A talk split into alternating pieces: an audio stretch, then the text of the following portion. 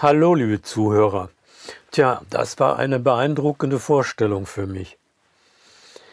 Für Salome Tendis ist die Sache mit dem Üben, wie sie gleich am Anfang feststellt, ganz einfach. Die Kinder kommen freiwillig zu mir, weil sie singen möchten.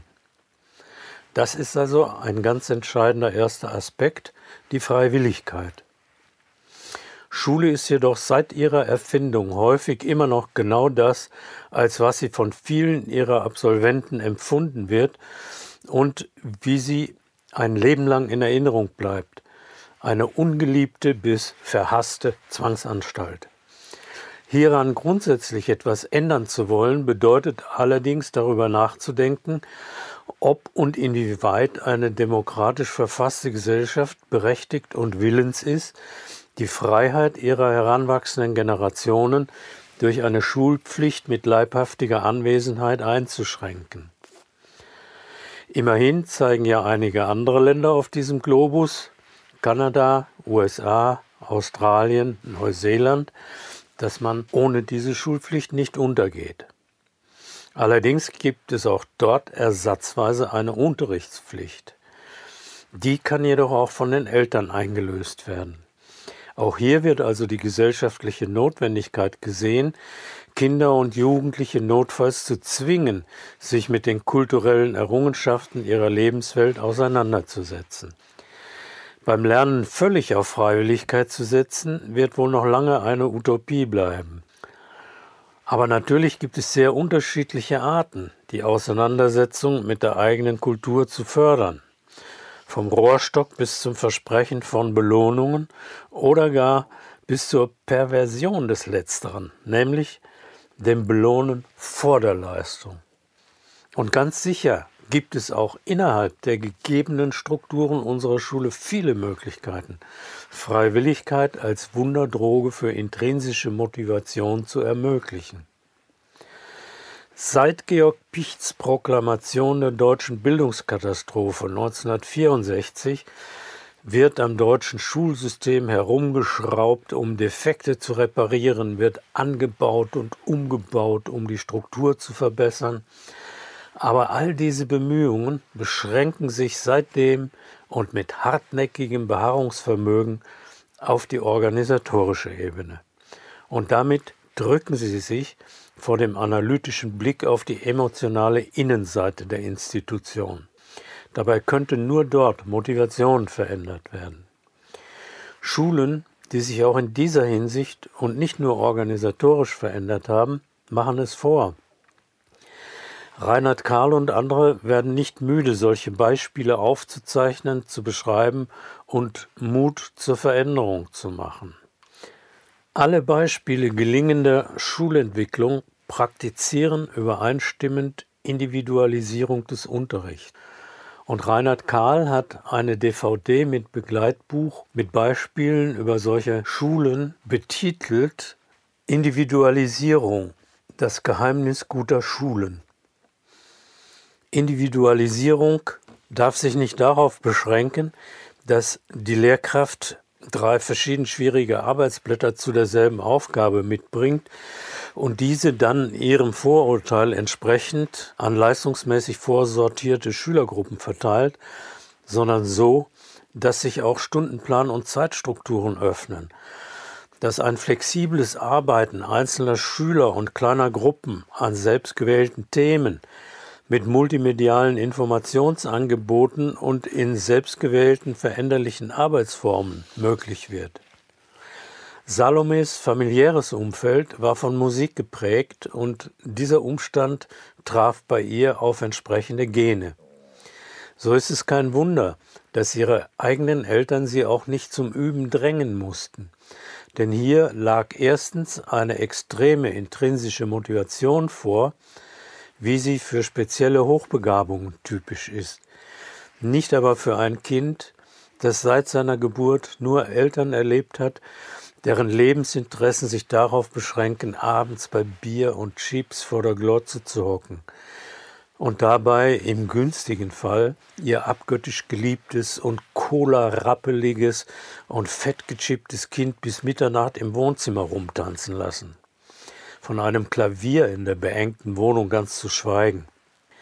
oder für ein Kind, das zwar einigermaßen musikalisch begabt ist, auch einigen Spaß am Grundschulmusikunterricht hat, aber wenn es zu Hause auf der Flöte übt, von gestressten und genervten Eltern zu hören bekommt, hör endlich mit dem schrecklichen Gepiepse auf, da tun einem ja die Ohren weh. Oder für ein Kind, das aus dem Irak geflohen ist, das in seinem Heimatdorf nie eine Schule gesehen hat und das keinen einzigen arabischen Buchstaben, geschweige denn ein englisches oder gar ein deutsches Wort kennt. Diese Gruppe mag zwar nur das untere Ende der Gaußschen Normalverteilung markieren, das Gegenstück zu dem oberen, dem Salome angehört, aber auch zwischen diesen Enden tut sich ein weites Feld auf, in dem sich eher selten eine spezielle Begabung, gleichgültig welcher Art, eigenmotiviert und den Umständen zum Trotz entfaltet, in dem die Lebensverhältnisse, die geistigen Horizonte und die Erwartungen an das Leben alles andere als von gesättigter Bildung geprägt sind, wo man es sich auch als Eltern nicht leisten kann und wo der Mut und das Wissen fehlen und auch die Selbstdistanz, um dem Kind die Freiheit zur Selbstentwicklung einzuräumen, ohne dass es dabei geistig verwahrlost. Dieses Feld aber ist der Lehrerin täglich Brot. Ein oftmals sehr frustrierendes berufliches Erfahrungsfeld, in dem eine endlose Kette von Misserfolgen bei dem Versuch, Schüler zu etwas zu motivieren, schließlich in Resignation und Burnout enden kann. Aber Salomes Umgang mit ihren jetzigen Chorschülern lässt sich auf alle Schüler und jeden Stoff übertragen und in Ansprüche an unsere Schule und ihre Lehrkräfte übersetzen.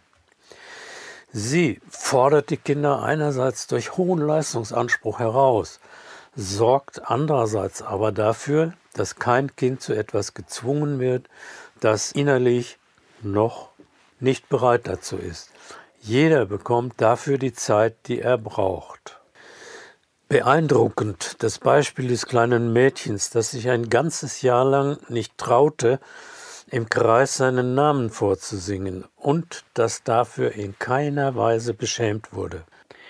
Ganz selbstverständlich lebt die Leiterin den Kindern damit sensible Achtsamkeit und Respekt gegenüber den Gefühlen anderer Menschen vor.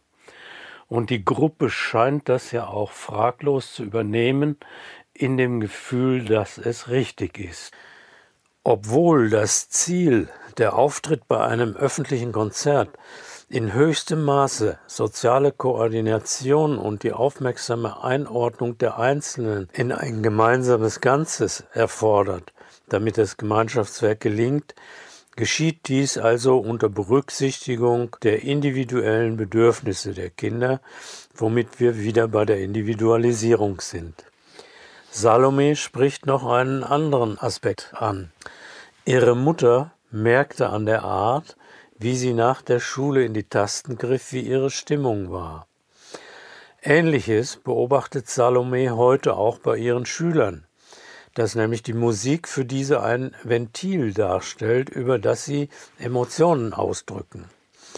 Das ist, wie wenn man sich bei einer Sportart, die einem Spaß macht, austobt und mal so richtig auspowert, sagt sie.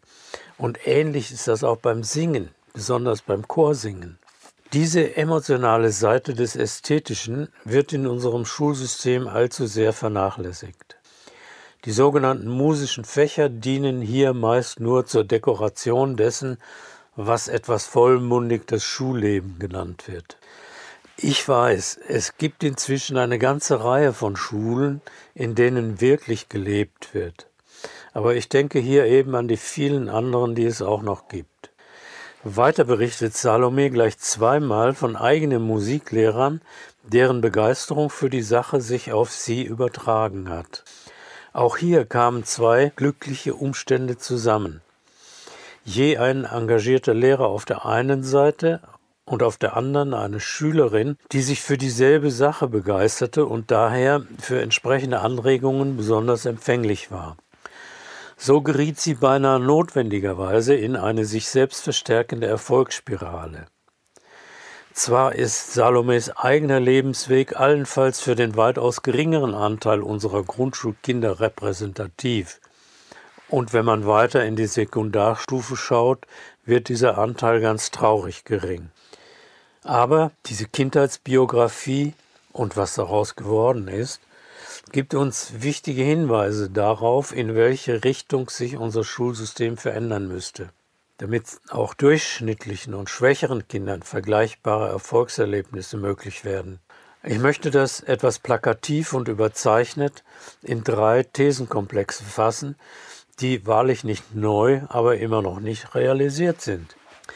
Aber ich stelle das sozusagen als Appell an den Schluss, um vorher noch ebenfalls plakativ sowie Thesen und stichwortartig einige weitere Aspekte wenigstens festzuhalten, die mir besonders wichtig erscheinen. Gabi stellt sinngemäß die Frage, wie lassen sich Durststrecken durchhalten? Salomes Antwort, mit Spaß und mit Humor und auch mit ein bisschen Strenge. Und zack jetzt auf den Hintern, wir sind ein Leistungschor und das machen wir jetzt. Mit anderen Worten, ein Ziel setzen, das im realen Leben angesiedelt ist und das in irgendeiner Weise Belohnung verspricht, möglichst in Form von öffentlich sichtbarer Leistungsanerkennung.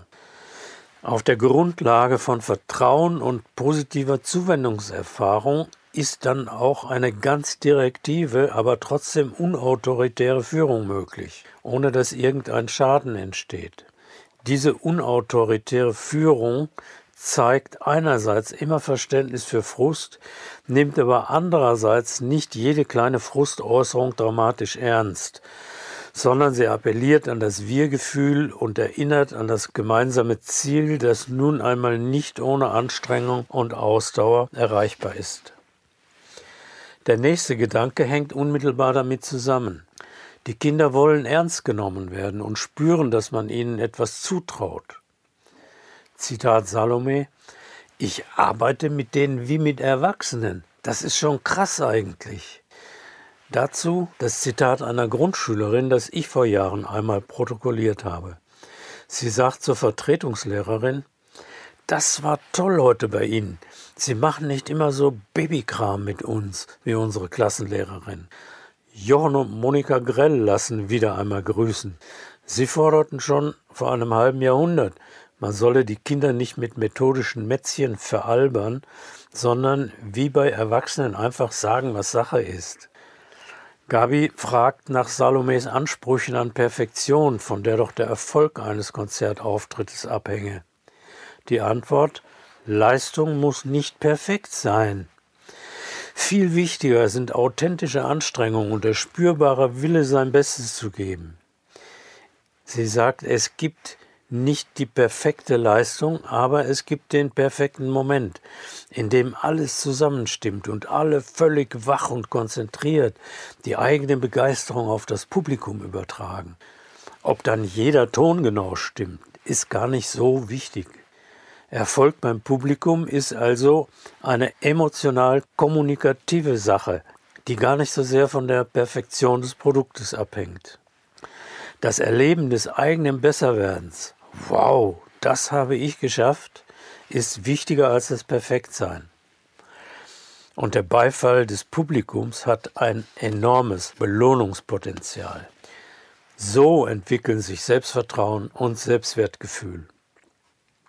Und der letzte Aspekt, die Selbstdistanz. Das ist eine Fähigkeit, über die meiner Erfahrung nach nur wenige Lehrkräfte verfügen, obwohl sie zu den wichtigsten gehört. Und auch Schüler müssen sie manchmal schmerzhaft erst lernen. Salome zeigt diese beispielsweise an ihrem Gespür für den Moment der Überforderung der Schüler. Sie will zwar die Leistungslatte immer höher legen, aber sie kann auch mal fünfer gerade sein lassen und momentan auf einen Leistungsanspruch verzichten, wenn es gerade mal nicht mehr geht. Leider ist auch dieses Thema in der Lehrerausbildung ein blinder Fleck. Und damit kommen wir zu meinen Thesen für eine Veränderung der Schule. Und die beginnen bei den Eltern. Wir brauchen einen verbindlichen Führerschein für Eltern, wie immer dieser auch aussehen mag. Denn was für ein Menschenbild haben wir eigentlich, wenn wir für die Bedienung einer bereits fertig produzierten Fortbewegungsmaschine eine Ausbildung mit staatlich regulierter Prüfung verlangen, während wir den Umgang mit einem lebendigen, um Größenordnungen komplexeren und wesentlich verletzlicheren Kind der Willkür von häufig überforderten und gestressten Eltern überlassen, die selbst noch in Fällen drohender Verwahrlosung und Kindesmisshandlung von einem überzogenen Elternrecht geschützt werden. Dieser Elternführerschein könnte bereits in der Sekundarstufe 1 beginnen. Damit sind wir bei der Schule. Da hätte man doch Stoff genug, an dem Heranwachsende in der Pubertät brennend interessiert sind und die zu freiwilliger Arbeit motivieren würden. Zweitens. Wir müssen nach einem verpassten und verpatzten Jahrhundert des Kindes endlich schulische Strukturen schaffen, die dem projektorientierten Arbeiten und der Individualisierung den nötigen Freiraum geben. Nebenbei, und zwar ohne den für konzentrierte Informationsvermittlung nach wie vor sinnvollen Frontalunterricht zu verteufeln. Dafür bietet die gerade heute wieder virulent gewordene Debatte über die Digitalisierung der Schulen und die Nutzung von künstlicher Intelligenz die besten Chancen. Schließlich haben wir heute eine unvergleichlich leistungsfähigere Technik als noch vor 25 Jahren. Da mussten wir uns noch bei der ersten Medienoffensive mit dem ständig zusammenbrechenden Netzwerk im Computerraum rumschlagen. Drittens, die Lehrerausbildung müsste dringend und grundlegend unter folgenden Fragestellungen reformiert werden. Wie können wir erreichen, dass nicht mehr die Fachlichkeit an sich im Vordergrund steht, und dazu dann noch ein bisschen aufgeklebte Pädagogik, sondern das Fachwissen unter der doppelten Fragestellung, welche Themen für meine spezifische Zielgruppe lebensrelevant werden können und welche Schüler sich wie für welche Themen begeistern lassen. Ausgangspunkt für die Planung muss endlich das Individuum werden. Wie kann die Ausbildung der angehenden Lehrkräfte sich individuell an deren Persönlichkeitsprofil und den darin sichtbaren Ressourcen orientieren? Beispiel, wie drückt sich in meiner Körperlichkeit Begeisterung aus und was kann ich daran verbessern? Wie kann man Unterricht so individualisieren, dass die emotionalen Zugänge der Schülerinnen und Schüler zu den jeweiligen Stoffen berücksichtigt werden? Individuelle Stundenpläne für einzelne Schüler dürften im Zeitalter der Digitalisierung und der künstlichen Intelligenz kein grundsätzliches Problem mehr darstellen.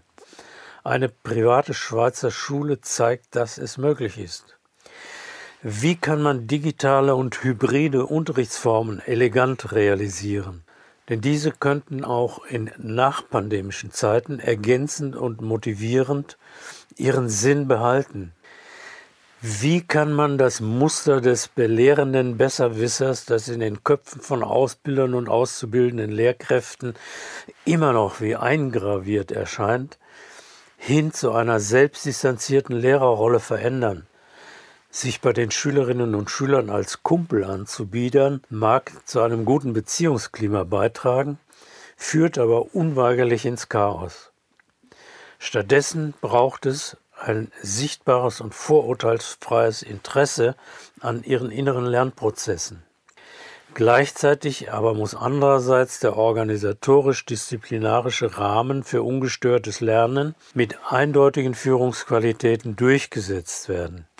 Und das funktioniert paradoxerweise genau dann am besten, wenn die Lehrkraft eben kein autoritäres Gehabe an den Tag legt. Das animiert Pubertierende sofort zu Widerstand und Kräftemessen. Salome zeigt sehr schön, dass und wie es funktioniert.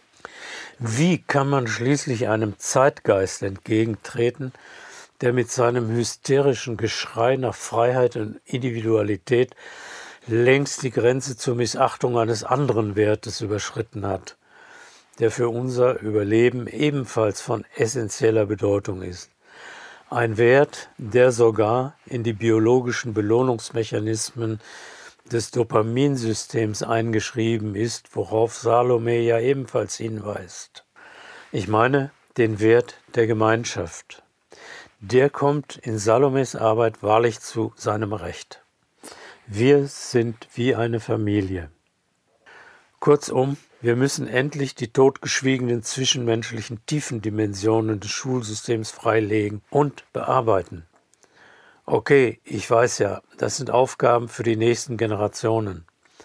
Aber wenn wir jetzt nicht anfangen, verpassen wir auch das nächste Jahrhundert. Tschüss, bis zum nächsten Mal. Thank you.